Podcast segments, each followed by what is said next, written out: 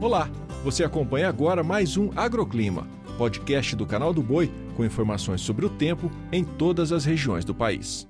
Olá, sou Renata Ferreira e trago os destaques da previsão do tempo desta sexta-feira. A semana termina com a massa de ar seco avançando sobre o sul do país. E esse sistema permite céu claro, com poucas nuvens e tardes mais quentes do Rio Grande do Sul até o sul de Mato Grosso do Sul.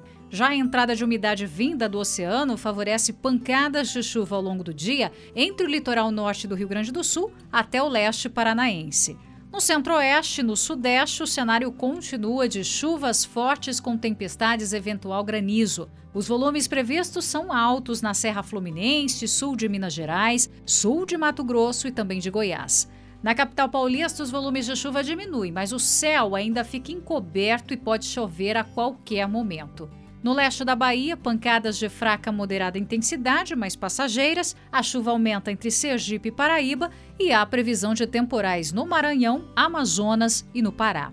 O sistema de baixa pressão atmosférica na costa de São Paulo vai dar origem a uma nova frente fria a partir de amanhã, sábado, e por isso os temporais aumentam no norte de Minas, Rio de Janeiro e Espírito Santo. Esse sistema, a partir de domingo, avança para o sul da Bahia e a previsão é de aumento da chuva em áreas que já foram afetadas pelas tempestades.